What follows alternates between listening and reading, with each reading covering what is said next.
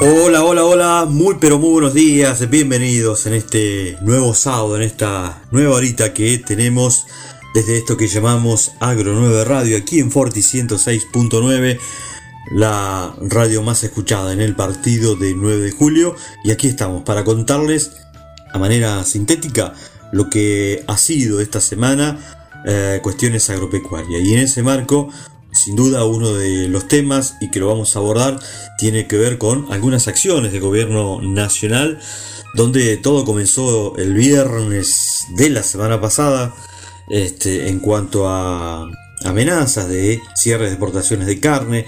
La cuestión se frenó un poco, pero ya sobre el jueves pasado principalmente este, se conoció intervenciones que el gobierno argentino va a hacer. No hay mucha información de cómo va a ser, pero sí, claro, por cierto, esto puso en pie a la dirigencia agropecuaria y por ende a los productores agropecuarios. Agradecemos a Gabriel García que nos pone en el aire la buena música, agradecemos a los consejos, a los auspiciantes que nos hacen posible que cada sábado estemos con cada uno de ustedes en una jornada excelente de sol que la que vamos a tener hoy. Viene un fin de semana de muy buenas cuestiones climáticas y la próxima semana también va a ser como la que hemos vivido esta eh, semana. El primero de los temas, bueno, la pre-campaña de maíz o venta de semilla de maíz arrancó a full. Buena demanda, buenas expectativas, más allá de las cuestiones que aparecen desde el escenario eh, político. Los productores saben que necesitan maíz, eh, por un lado para el consumo propio en su ganadería o también vender al por qué no al vecino, pero además hay una demanda mundial de eh, maíz y en ese marco están dispuestos a invertir unos dólares más para que esto sea posible. Dialogamos sobre este tema con el ingeniero agrónomo Gastón Sendoya de la gerencia comercial del IPF Agro Guasabrón el Greco, que nos cuenta además no solamente maíz Illinois, que es lo que ellos trabajan, sino también cómo se preparan para responder a la demanda de semilla en trigo y en soja. Lo cuenta aquí. ¿Qué tal? Buenos días.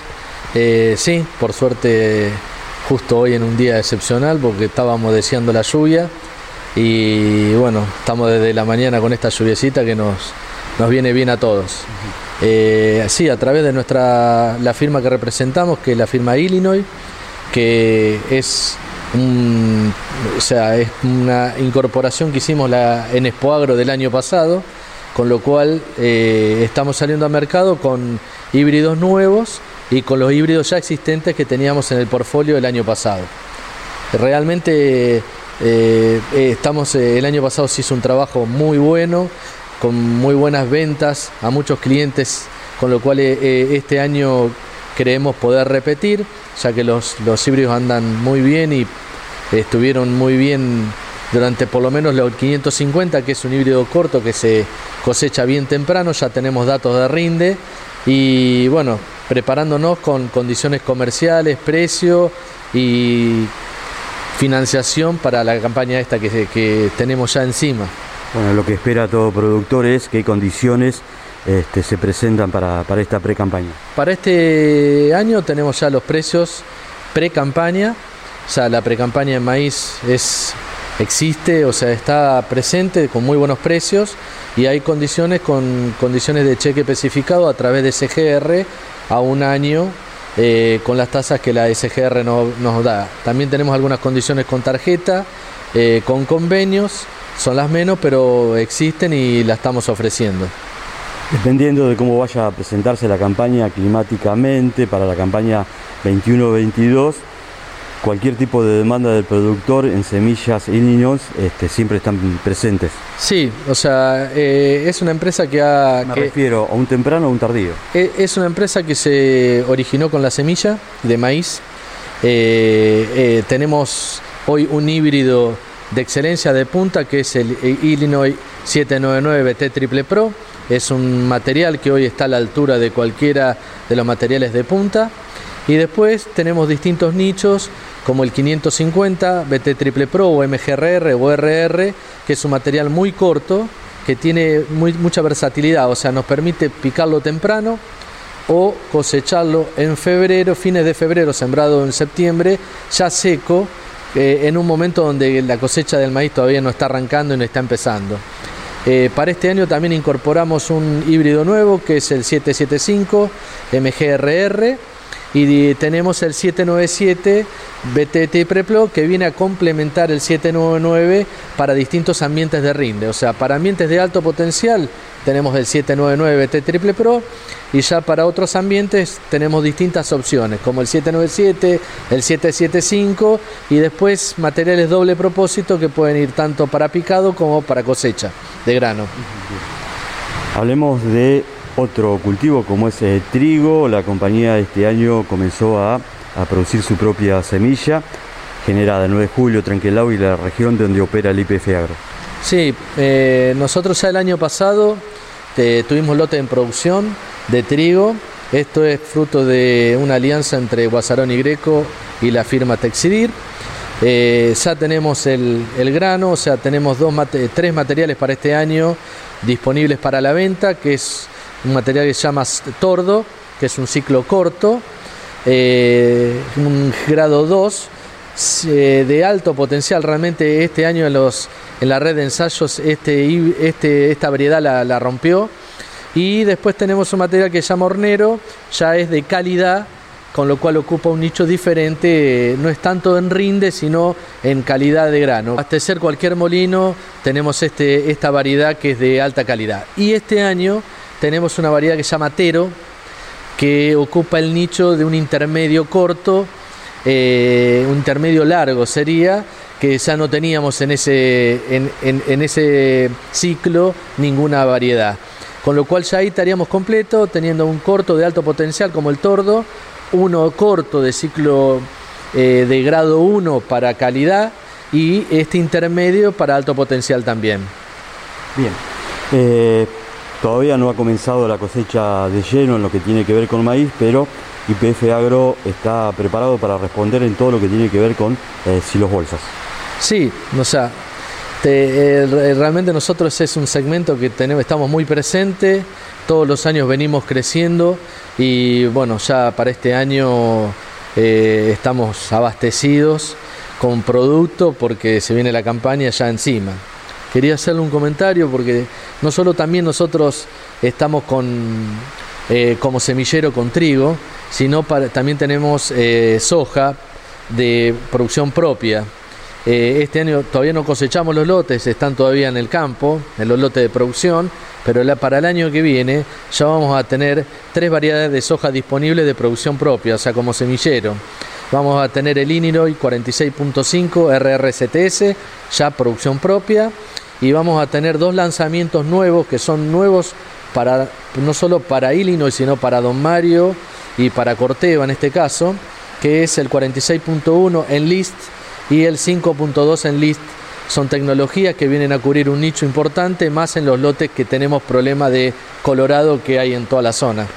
Con lo cual para la próxima campaña ya va a estar eh, digamos, de manera comercial. Sí, para este año, en siembra de octubre, ya vamos a tener semilla de producción propia disponible para nuestros productores, eh, con lo cual Guasaroni eh, ya está cerrando casi todo el portfolio para no solamente ofrecerle combustible, lubricantes, agroquímicos, fertilizantes, sino también semilla, pero de producción propia como semillero.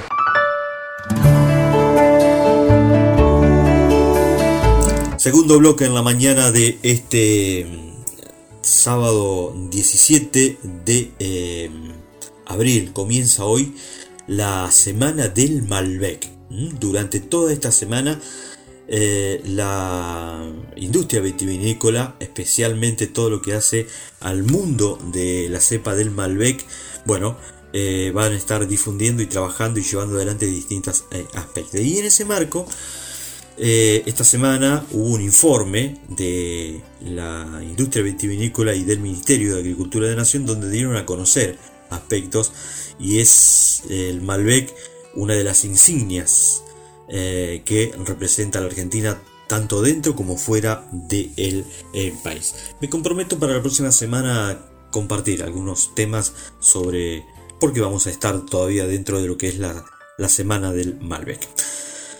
Nos metemos cerca de 12 de octubre. Allí nos metimos en el diálogo con un productor y contratista, Franco Esteban, eh, junto a Carlos Barberi, este, de Barberi Agro Comercial, porque allí dialogamos un poco algunos aspectos que tienen que ver con la incorporación de tecnología. Y en ese marco, eh, primeramente con Franco Esteban, dialogamos sobre la cosecha de soja que estaba realizando. Dicho sea de paso, esta semana la Bolsa de Cereales de Buenos Aires volvió a remarcar que la cosecha de soja va todavía aún sigue con 43 millones de toneladas. En maíz cambió la perspectiva y de 45 pasaría a 46 millones de toneladas eh, esto lo estaría aportando los cultivos tardíos de maíz. Pero volviendo a la nota en cuestión, el diálogo con Franquito Esteban, al cual le agradecemos muchísimo el tiempo que nos dio para imágenes, para este tema que fue en Somos Agro eh, el pasado jueves en el canal local y también que nos permitió subirnos a, la máquina, claro por cierto con uso de barrijo, todo completito. ¿eh? Franco Esteban, Carlos Barbini nos cuentan eh, la importancia de incorporar tecnología. Bueno, ante todo, eh, buen día, eh, un gusto tenerlo acá. Y sí, arrancamos una campaña con rinde que no esperábamos, rinde de 3.700, 3.500, esperábamos mucho más, pero bueno, realmente la seca impactó, impactó muchísimo. Bien. ¿Cuánto tiempo como contratistas? Y hace unos nueve años que estamos eh, de contratista. Y en ese marco la empresa ha ido innovando permanentemente y qué es lo último que ha estado incorporando. Sí, hemos ido innovando eh, año a año, eh, tratando de, mejorar los equipos, adquiriendo tecnología, tanto en sembradora como en cosechadora tanto en equipos variables como en monitores de, piloto automático, FGS. Eh, tanto para siembra como cosecha. Sí, sí, tanto para siembra como para cosecha. Sí, sí, sí.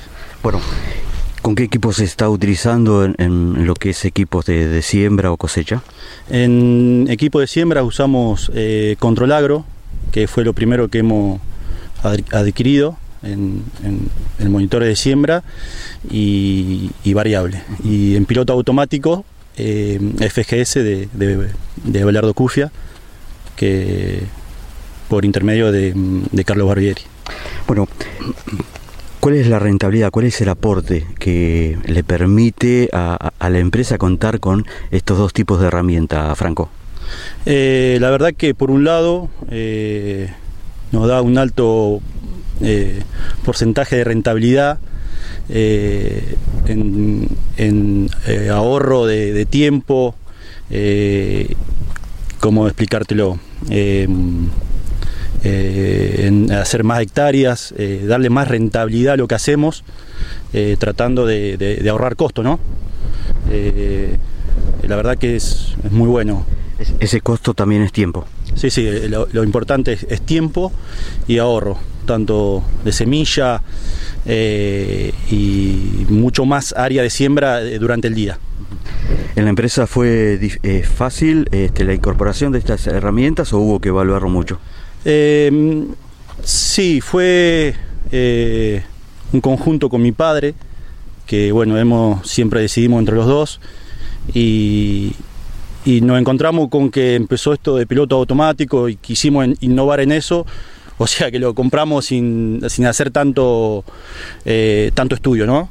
Eh, pusimos pilotos y la verdad que nos dimos cuenta después que tendríamos que haberlo hecho mucho antes, por una cuestión de, la rentabilidad que te da, eh, tanto en siembra como en cosecha.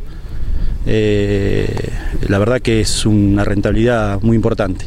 ¿Las labores eh, de cosecha y siembra que hacen es propia o también para terceros? Sí, no, hacemos propias y, para terceros.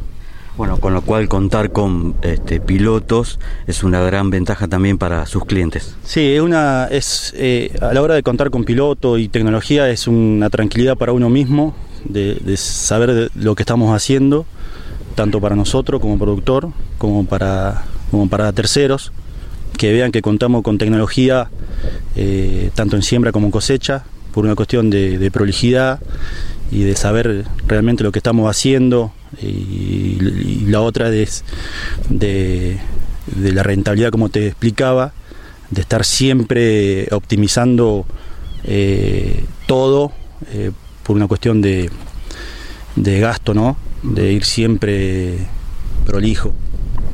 Gracias. Gracias a vos, Siriaco. Carlos eh, Barberis, este, visitando este, a través de eh, Barberis Agrocomercial los clientes, asistiendo eh, y desde cuándo se viene trabajando con todo lo que es los monitores y banderilleros en lo que es Agrotrack.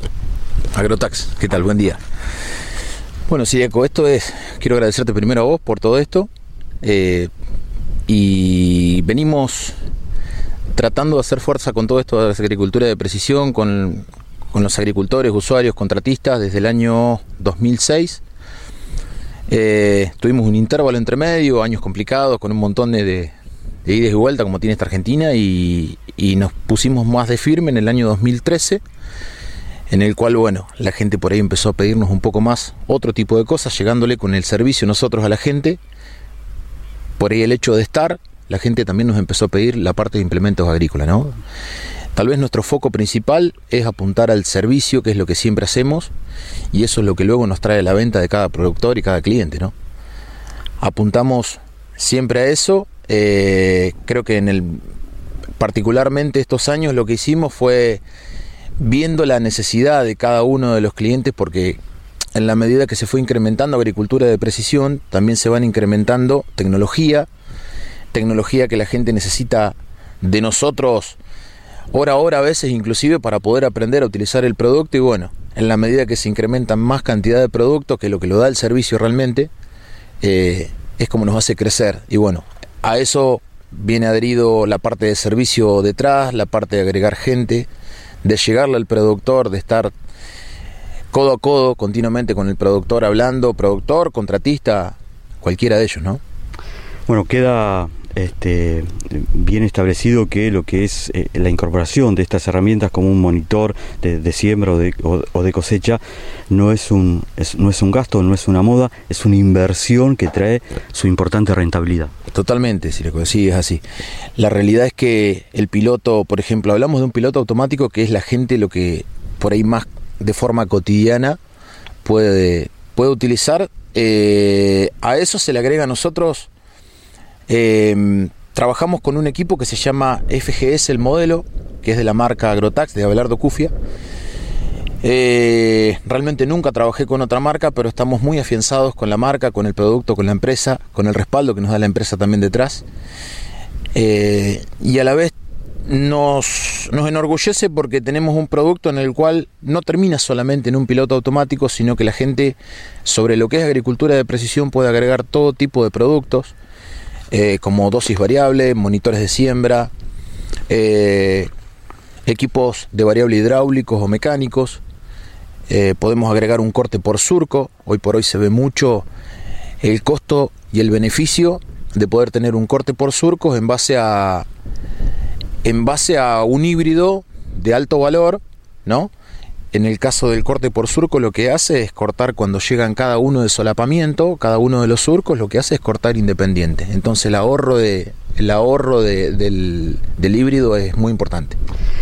La incorporación de estas herramientas en siembra y en cosecha pero además eh, eh, el tipo de, producto que se está demandando le está también demandando a Barberis Agrocomercial no solamente operar en 9 de julio y la región, sino también llegar a otras zonas. Contanos eso, Carlos.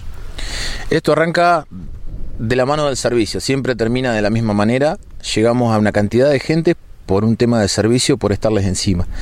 ¿Qué nos sucedió? Que había varias zonas en las cuales el servicio por ahí es un poco remoto, le cuesta eh, cuesta que la gente, digamos, quiere incrementarlo a la gente, pero no tiene el servicio para poder utilizarlo. Todos necesitamos, sabemos que cuando adquirimos algo de tecnología necesitamos tener el conocimiento o que alguien nos explique.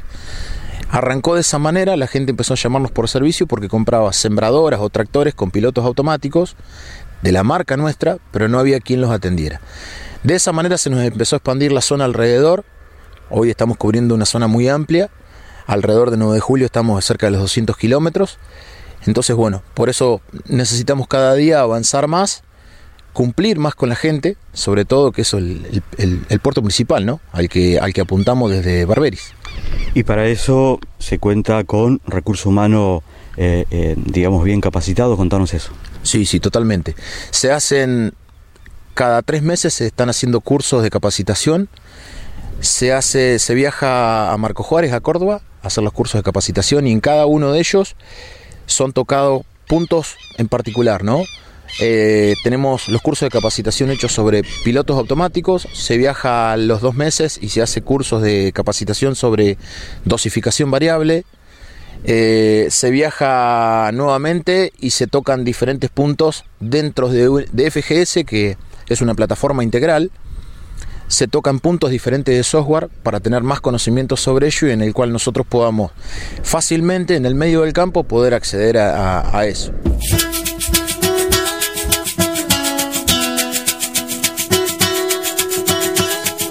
Tercer bloque en la mañana de este sábado.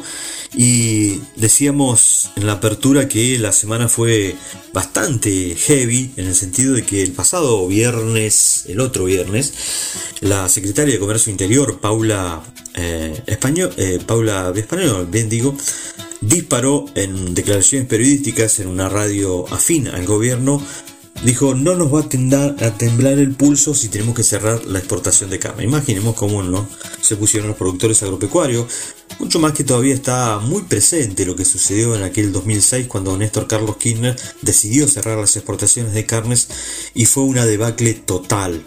Este, lo que se pensaba que no iba a aumentar, aumentó.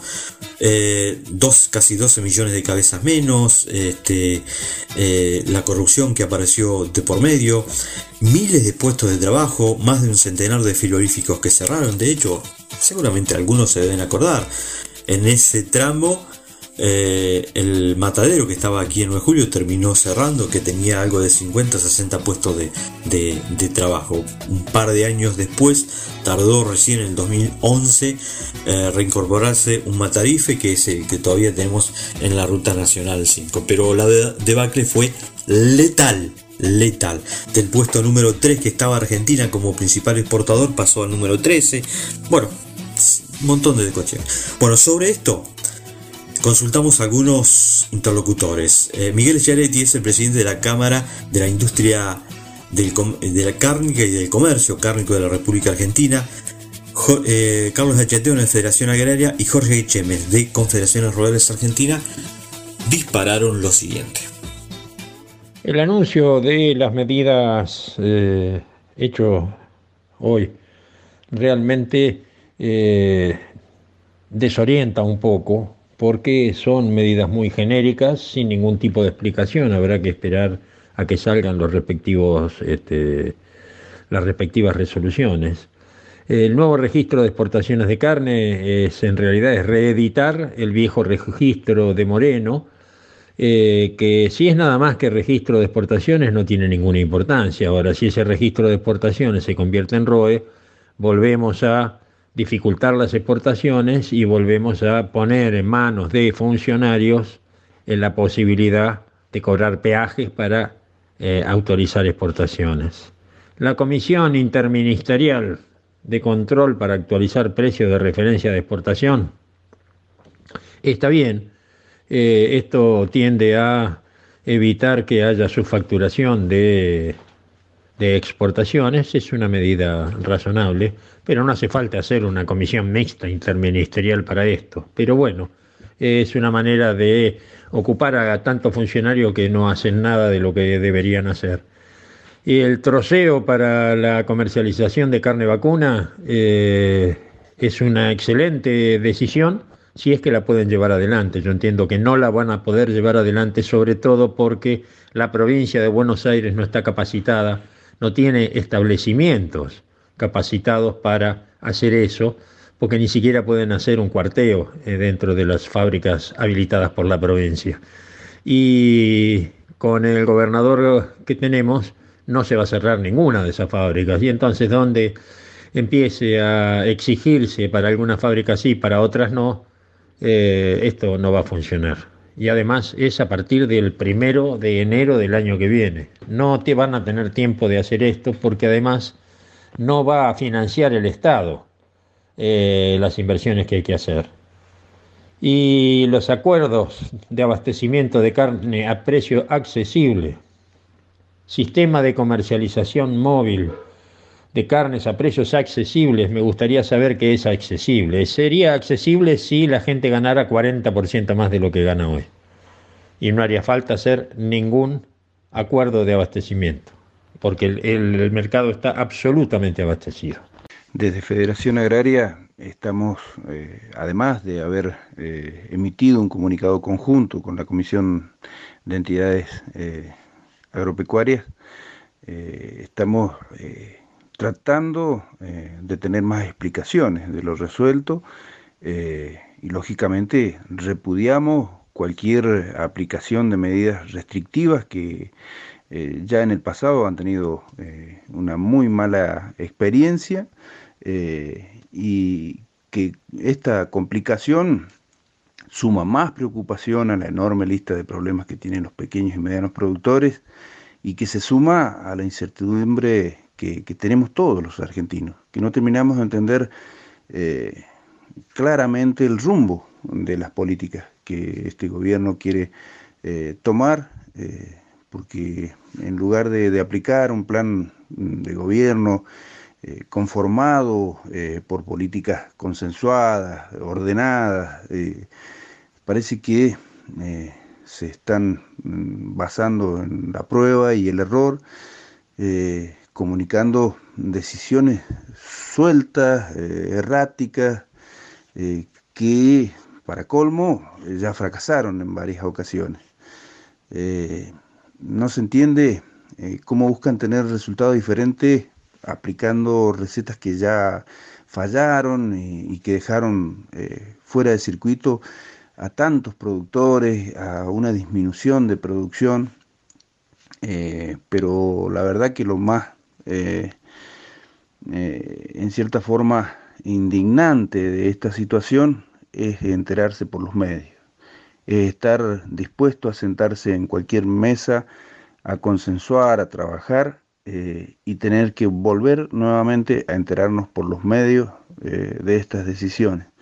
Ojalá eh, que podamos continuar dialogando y, saber concretamente, pero también poder discutir situaciones que realmente no son lo mejor para el pueblo argentino, menos en el momento circunstancial de pandemia que estamos atravesando. Con respecto a los anuncios que hemos escuchado hoy por parte del gobierno, diría que desde Confederaciones Rurales Argentinas lo vemos con mucha preocupación. Vemos que todavía se sigue apelando a, digamos, a decisiones intervencionistas que para nada le hacen bien a los mercados, eh, generando inclusive un clima de desconfianza, un clima de falta de cumplimiento.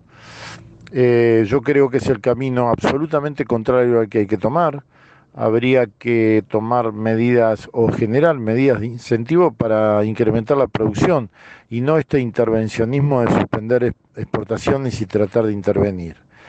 Eh, hay un convencimiento equivocado, con diagnósticos equivocados por parte del, gobierno que lamentablemente llevan a estos errores que se están cometiendo.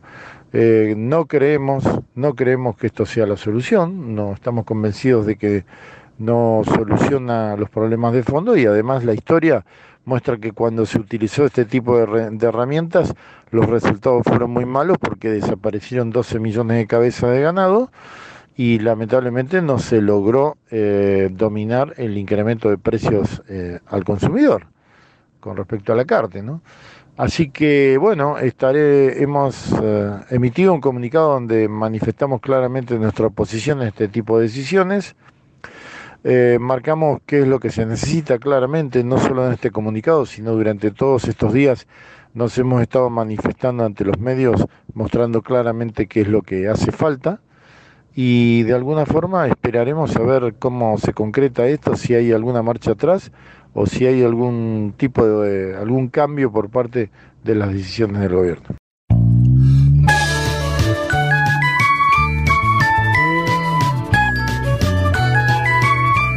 Cuarto y último bloque en la mañana de este sábado. Una muy linda noticia hemos conocido en los últimos eh, días, especialmente en lo que tiene que ver el tema eh, en el Ministerio de Transporte de la República Argentina. Allí eh, trabaja en lo que es la Dirección de Acceso a la Información en dicho ministerio nuestra convecina Marianela López, que también tiene su paso aquí a veces en esta radio.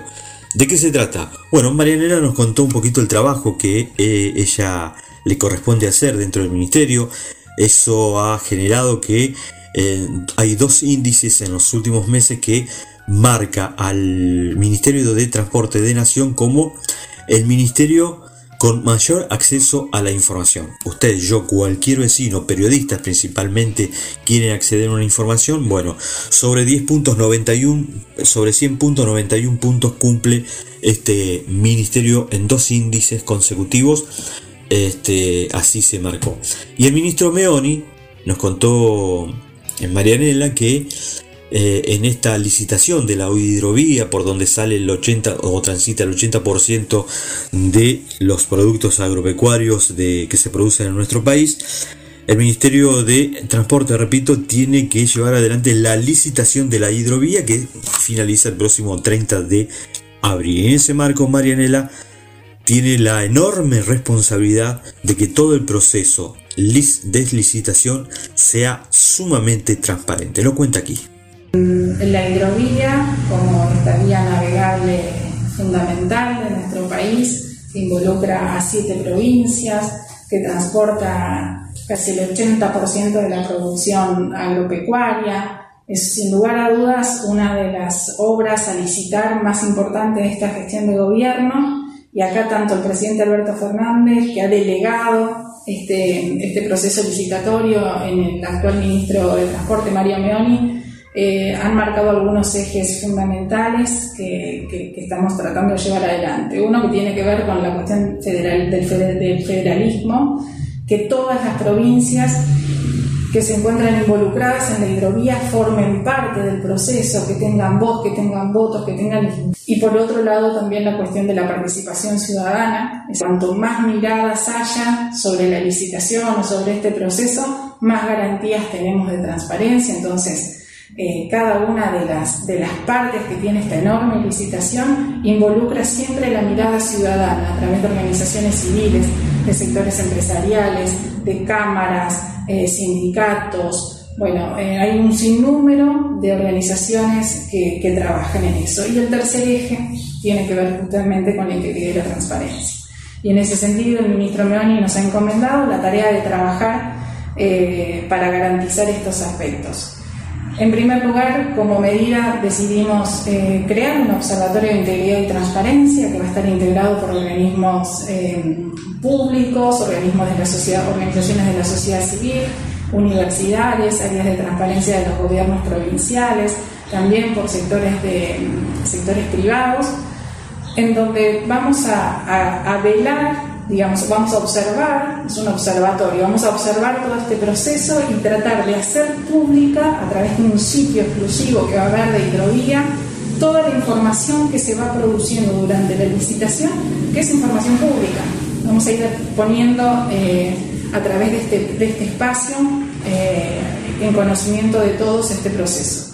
Otra de las medidas que tomamos fue establecer, el ministro Meoni firmó la semana pasada un acuerdo de cooperación con la OCDE, que es un organismo internacional que establece eh, mediante recomendaciones estándares internacionales en distintas materias. Uno de ellos tiene que ver con la gobernanza o con el manejo de las grandes infraestructuras y ahí eh, hemos establecido con ellos esta cooperación para que también puedan observar y monitorear eh, la licitación de hidrovía. Y una tercera herramienta que creamos y que también se hizo en forma participativa es diseñar todo lo que es el, capítulo de integridad y transparencia que va a formar parte del pliego licitatorio. Ahí van a estar todas las medidas que eh, quienes se presenten en esta licitación van a tener que cumplir en función de integridad y de transparencia. Alguna, para mencionarte algunas firmas de un pacto de integridad, en donde hay acuerdo entre las partes de denunciar o problemas de competencia o problemas de soborno, de cohecho. Em, va a haber, van a tener que designar un responsable de integridad ante el Ministerio de Transporte con quien nosotros podamos eh, mantener una vinculación. Tienen que contar con un programa de integridad dentro de sus empresas. Em, hay información también financiera que se les va a exigir, bueno, un sinnúmero de reparos que están y forman parte de este capítulo de, de integridad y transparencia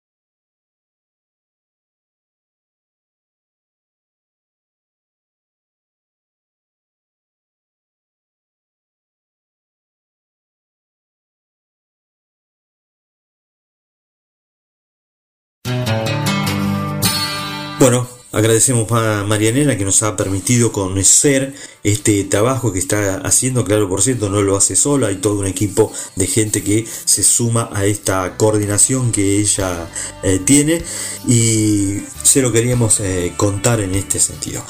Gente, gracias, ha sido un placer en la jornada de hoy contarles algunos aspectos de nuestro campo, de nuestras situaciones que se suceden en este marco, así que gracias. Eh, buen fin de semana, nos encontramos el próximo sábado en esto que se llama Agro 9 Radio y claro, por cierto, les recuerdo, en la semana del Malbec, nada mejor que brindar con un buen vino Malbec. Chao, gracias.